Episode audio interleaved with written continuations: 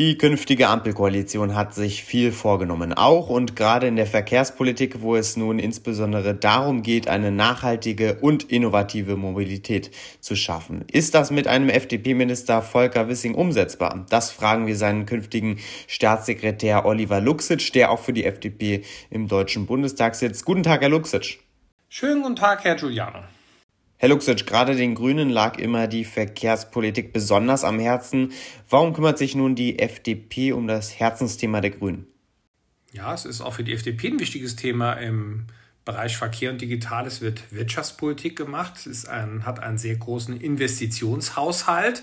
Es ist auch ein Innovationsthema. Insofern freue ich mich, dass zum ersten Mal in der Geschichte der Bundesrepublik die FDP jetzt dieses Ministerium führen wird. Hm, dann gehen wir jetzt mal ins Detail. Sehen wir uns an, was die Ampel so vorhat. Ähm, bis 2030 soll die Verkehrsleistung im Personalverkehr verdoppelt werden. Ist das realistisch angesichts des Zustands der Deutschen Bahn? Ich gebe offen zu, dass das ein sehr ambitioniertes Ziel ist. Das hat auch schon die Vorgänger oder die jetzt noch amtierende Regierung so formuliert. Das Problem ist bei der Schiene, dass da sämtliche Umbaumaßnahmen lange dauern. Also ein neues Stück Gleis bauen, das wollen wir beschleunigen, auch durch Maßnahmengesetze. Das wird lange dauern.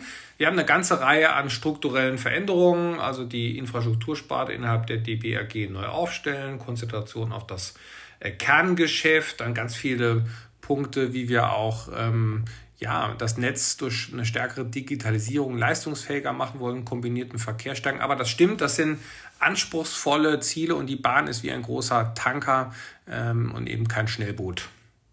Hm, wenn man den Koalitionsvertrag äh, liest, dann erkennt man schnell, dass die Ampel weiterhin nur auf die Deutsche Bahn setzt. Ähm, Sie als FDP haben sich oftmals für mehr Konkurrenz auf der Schiene ähm, eingesetzt. Diese Konkurrenz fällt jetzt aber wohl weg, wenn man den Koalitionsvertrag so liest.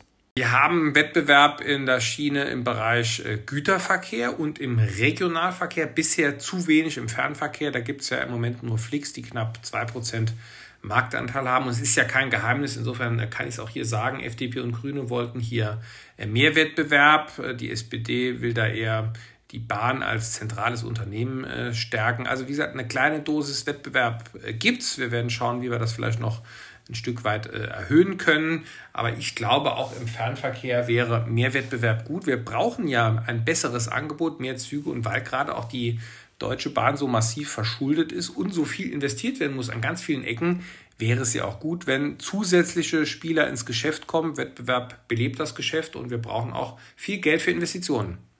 Hm, Herr Luxic, ab 2030 sollen dann möglichst auch keine klimaschädlichen Verbrennermotoren mehr vom Markt gehen.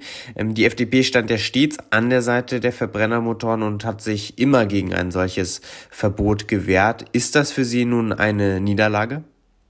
Also das steht so nicht im Koalitionsvertrag drin. Wir sind aber auch nicht für oder gegen irgendeine Technologie. Wir sind nicht für oder gegen den Verbrenner und auch nicht für oder gegen Elektromobilität. Wir sind für möglichst viel äh, Technologieoffenheit. Die gibt es nicht mehr ganz so stark im Bereich des Pkw, weil gerade durch die gesamte EU-Regulierung sehr stark auf die Batterie gesetzt wird. Im Koalitionsvertrag bekennen wir uns zu den Vorschlägen Fit for 55 der EU-Kommission.